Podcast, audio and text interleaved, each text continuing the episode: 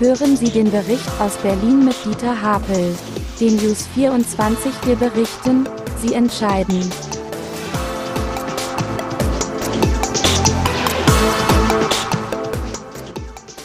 Hallo Herr Müller.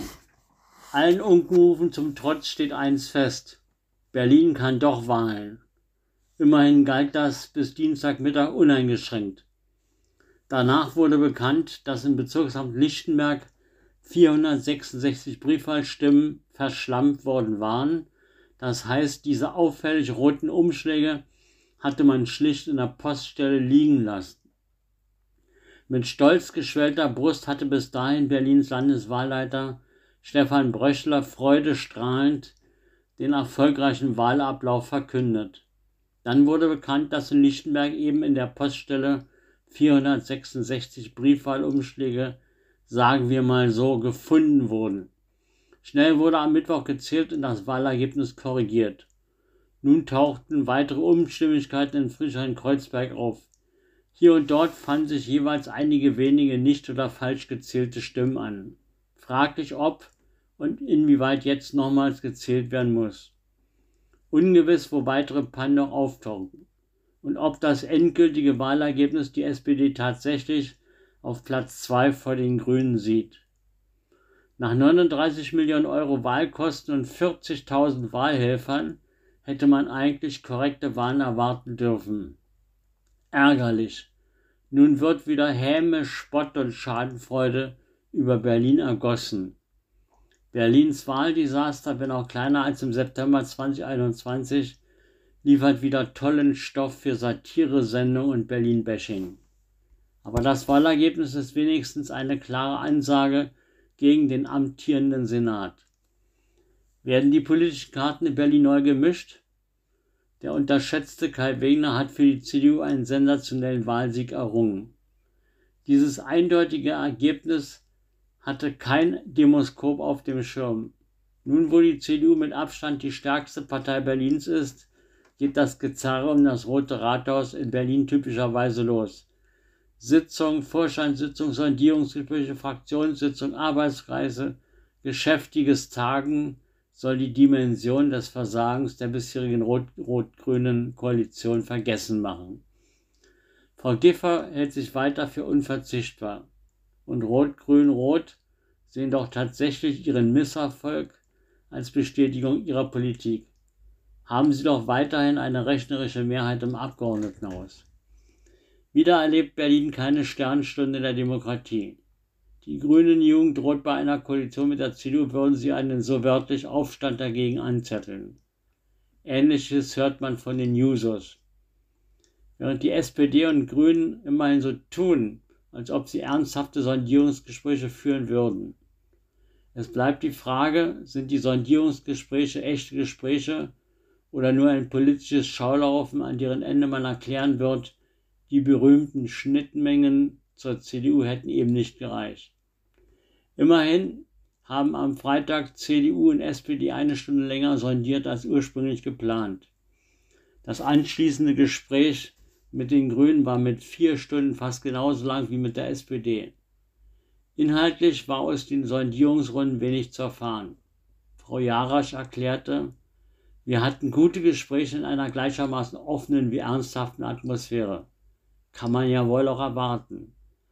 Beide Sondierungsrunden sollen am Montag bzw. Mittwoch fortgesetzt werden. Der Koalitionspoker geht also in die Fortsetzung und es bleibt abzuwarten, wie viel ideologische Beinfreiheit Jarasch oder Giffey in den Sondierungsrunden haben dürfen. Über allem steht die Frage im Raum, weiter wursteln wie bisher oder ein ehrlicher Neuanfang der Berliner Politik wagen. Viele tun jetzt so, als ob in den vergangenen Jahren Berlin außerirdisch, außerirdisch regiert hätten. Nein, Berlin wurde unterirdisch regiert. Selbst der Bundesvorsitzende der SPD erklärte in allen Talkshows, es dürfe in Berlin kein weiter so geben.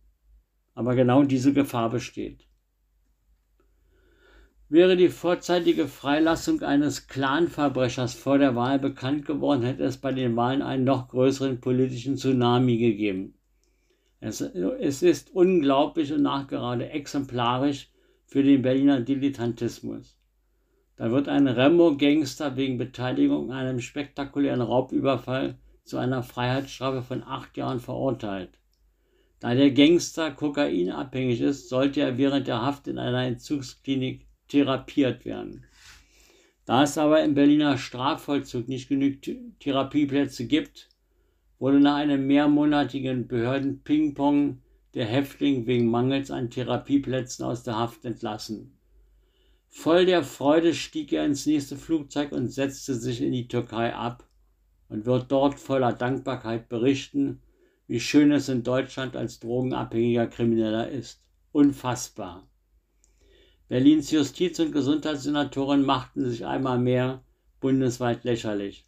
Angesichts dieses Unvermögens des Staates, einen verurteilten Straftäter in Haft zu behalten.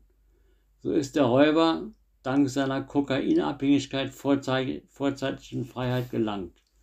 Nun erfahren wir, dass dieses Problem im Senat seit Monaten bekannt ist ohne dass es gelöst wurde.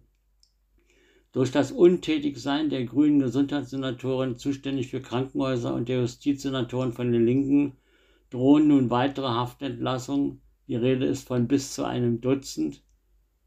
Scharfe Kritik an der Gesundheitsverwaltung übte Stefan Schifferdecker, Vorsitzender des Richterbundes. Die Brisanz des Themas ist extrem hoch, weil es kein Einzelfall ist. Fehlende Plätze im Maßregelvollzug sind ein strukturelles Problem, das seit Jahren bekannt ist. Das hinterlasse den Eindruck, dass die Politik den Schutz der Bevölkerung nicht so ernst nimmt.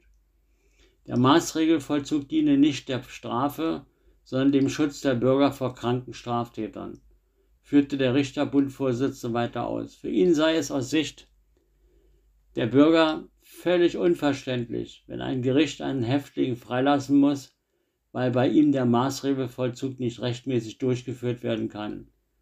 Unser Rechtsstaat wird aber nur akzeptiert, wenn das Recht auch durchgesetzt wird, so Schifferdecker. In anderen Ländern hätte irgendjemand durch Rücktritt politische Verantwortung übernommen. In Berlin fühlt sich niemand für dieses Staatsversagen verantwortlich. Eben Berlin. Ach so, Berlins noch regierende Bürgermeisterin Giffey erwartet von Gesundheitssenatorin Gothe von den Grünen nun innerhalb einer Woche ein stimmiges Konzept. Schauen wir mal. Nun hat die Innensenatorin Spranger ihr umstrittene Kotti-Wache, die sie am Mittwoch freudestrahlend eröffnete. Während in der Kotti-Wache im ersten Stock gefeiert wurde, versammelten sich auf der Straße 200 polizeifeindliche Demonstranten unter dem Schutz von 350 Polizisten unter ihnen auch der linke Abgeordnete Ferhat Koschak, der forderte, diese Law-and-Order-Entwicklung muss gestoppt werden. Man wird jetzt sehr genau beobachten, ob sich die 3,4 Millionen Euro für die Kotti-Wache gelohnt haben und die Kriminalität am Kriminalitätsschwerpunkt Cottbuser Tor nachhaltig sinkt und die Gegend nun endlich sicherer wird. Weiterhin heftig sind die Attacken der sogenannten Klimaaktivisten. Mittlerweile muss man bei den Klimaklebern mit allem rechnen. Ob bei der Berlinale oder mit dem Betonmischer, überall treiben sie ihr bösartiges Spiel. Nun klagen die Klimaeiferer gegen Gebührenbescheide der Polizei anlässlich von Straßenblockaden, weil es strittig sei, ob der Gebührentatbestand gemeint ist, die Straßenblockade in der Polizeigebührenordnung greift. Nun muss das Verwaltungsgericht über die Rechtmäßigkeit der Gebührenbescheide entscheiden. Der beste Spruch der Woche war für mich das nackte, depressive Elend. Ein Berliner Taxifahrer über die Fußgängerzone Friedrichstraße. Die mit Holzkisten ähnlichen Stadtmöbel verunstaltete Straße wird sicherlich beim Wettbewerb Unser Dorf soll schöner werden keinen Designerpreis gewinnen. Reiner Zufall, dass der Verkehrsverbund Berlin-Brandenburg zwei Tage nach der Berlin-Wahl die Fahrpreiserhöhung von bis zu 17 Prozent ab 1. April bekannt gab. Einzelfahrten AB kosten künftig 3,20 Euro, das ABC-Ticket 4 Euro. Die Kurzstrecke wird von 2 auf 2,20 Euro erhöht.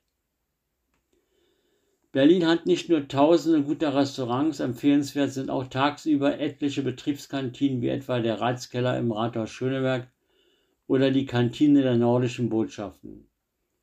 Der Wirt von Münchhus kocht nicht nur skandinavisch, sondern kreiert in der Kantine der nordischen Botschaften Speisen querbeet. Zu Preisen zwischen 7 und 9,50 Euro für das Hauptgericht und 2,50 Euro für die Tagessuppe. Ferner gibt es ein Salatbuffet, das nach Gewicht abgerechnet wird.